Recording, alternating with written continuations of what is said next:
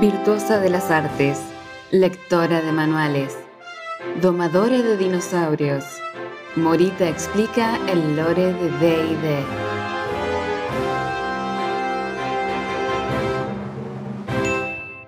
Demogorgon es una deidad menor, amo y señor de la capa número 88 del abismo, y es uno de los tantos demonios Tanari que reinan en ese plano. Se autodenominó Príncipe de los Demonios, y aunque muchos señores del abismo han intentado derrotarlo para quedarse con el título, ninguno lo ha logrado. Es adorado por los Ixitalchitls y por los Kuotoas, aunque estos últimos le dicen Limgubun. Temido y respetado por dioses, diablos, demonios y primordiales, esta monstruosidad de dos cabezas es la encarnación del caos, la locura y la destrucción, que busca deshacer el orden del multiverso. Su apariencia ha cambiado un poco a lo largo de las ediciones, pero la base se mantiene. Mide unos 5 metros y medio de alto, sus piernas son de reptil y sus pies están rematados por garras. Su torso parece de simio, aunque sus brazos son tentáculos con espinas. Tiene una cola bifurcada, similar a sus brazos, y su cuello está rematado por dos cabezas de mandril, excepto en un solo manual en el que dice que tiene cabezas de hiena. Según una versión, originalmente el Demogorgon no tenía dos cabezas, pero cuando estaba batallando contra el dios Amoth, un ataque de este casi lo parte al medio. Demogorgon logró matar a Amoth, pero su cabeza no volvió a unirse. Cada mitad tiene un nombre y una personalidad diferente. La izquierda es Ameul, carismática, calculadora y muy traicionera. La derecha es Jethradía, mucho más caótica, feral e impulsiva. Otra versión asegura que Demogorgon fue el primero de los Tanari en surgir, pero debido a su deformidad fue expulsado a las profundidades del abismo. Ahí esperó mientras su poder crecía. Cuando la reina del caos fue derrotada después de intentar conquistar el multiverso y Orcus peleaba contra Grast por el título vacante de príncipe de los demonios, Demogorgon surgió de las sombras y les bajó los humos a cada uno de una cachetada, y de paso mató una docena más de Lotarari. Invicto, Demogorgon esperó a ver si algún otro de los señores del abismo quería enfrentarlo, pero los sobrevivientes sabían que no le llegaban ni a los talones así que lo declararon príncipe de los demonios.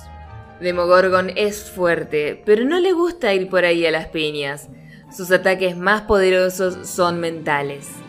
Es capaz de hipnotizar con la mirada, y si uno no es lo suficientemente fuerte, puede perder la locura para siempre.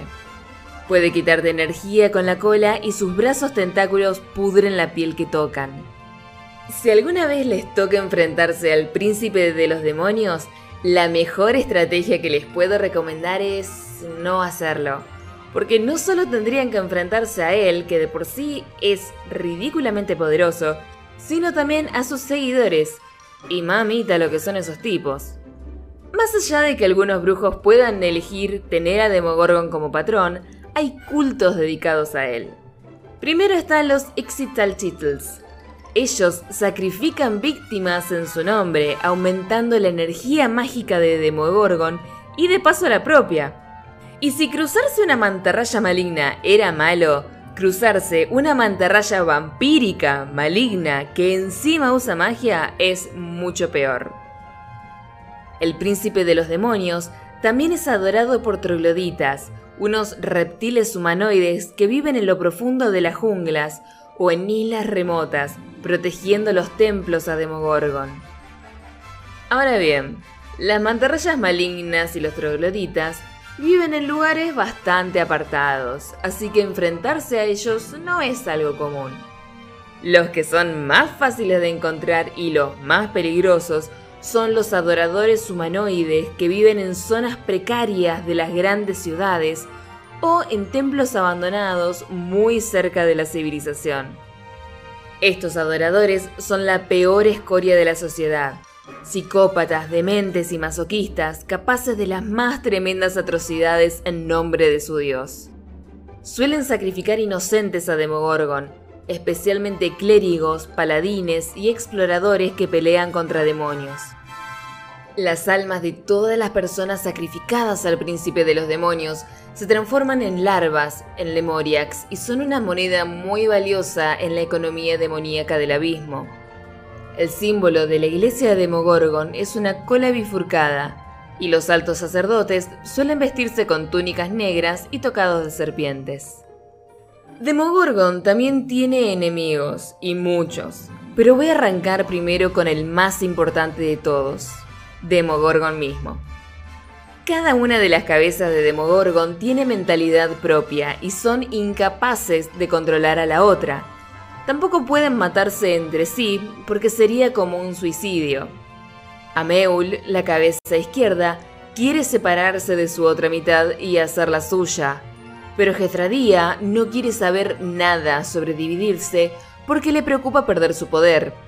Uno podría decir que Demogorgon está demente, pero los estándares de cordura no se aplican a un ser como él.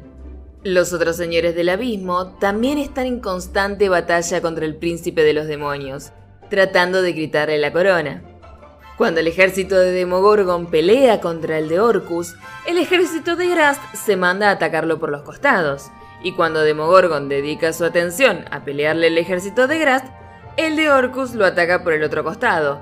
Y así están desde hace siglos.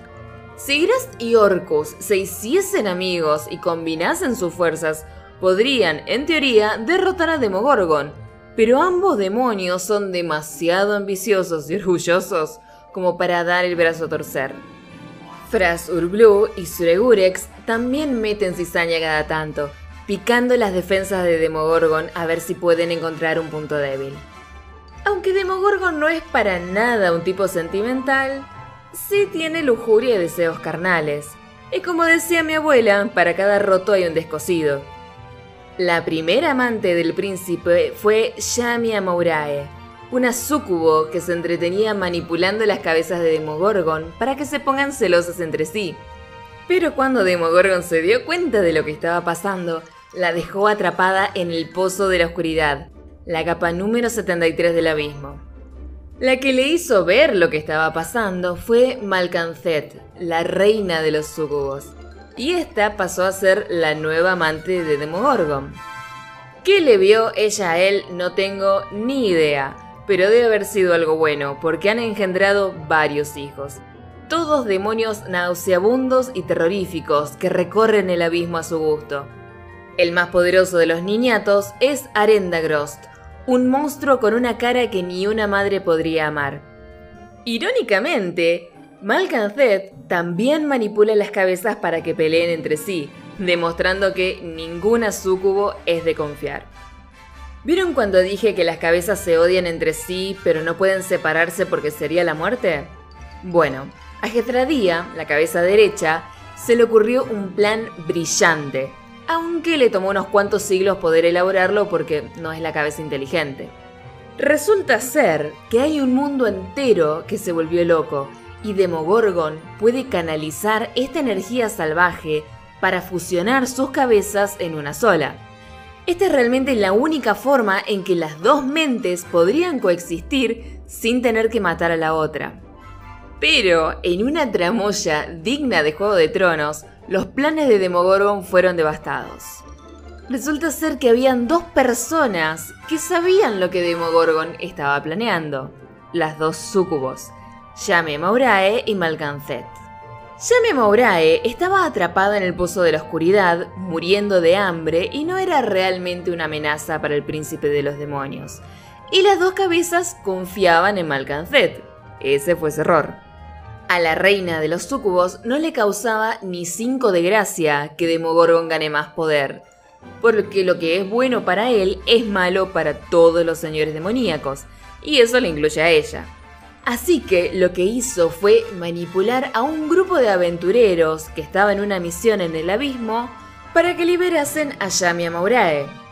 Agradecida y despechada, esta otra sucubo les cuenta a los chicos los planes de Demogorgon para fusionarse y desatar el caos por el multiverso.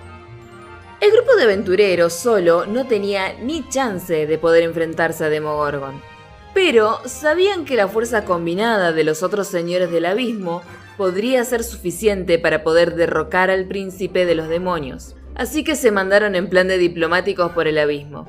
Con la ayuda de Charón, el barquero del río Estigio, lograron llegar a la morada de Igwilb en Hades, donde lograron convencerla para que se sume a la causa contra Demogorgon. Ella recomienda que recluten también a Grast, Orcus, Winharwif, Malcanzet, Obox-Ob y Bagromar. Los ejércitos de estos señores demoníacos combinados son suficientes como para hacerle frente al ejército de Demogorgon y distraerlos mientras el grupo de aventureros destruía los artefactos necesarios para que el príncipe logre su cometido. Pese a haber perdido de la batalla y su chance de unificar sus cabezas, Demogorgon no se rinde fácil y está decidido a conquistar el multiverso y llenar cada rincón de caos. Esa es la única cosa en la que las dos cabezas están de acuerdo. Este fue nuestro resumen sobre Demogorgon, nada que ver con su contraparte de Stranger Things. Si te gustó el video, dale un like y déjame en los comentarios qué otro tema te gustaría que explique, que siempre saco ideas de ahí. La semana que viene seguimos con Selune, así que suscríbanse al canal para no perdérselo. No se olviden que nos pueden ver en stream todos los martes y miércoles en Twitch y que pueden donar a la taberna a través de Cafecito. Nos vemos en el próximo video.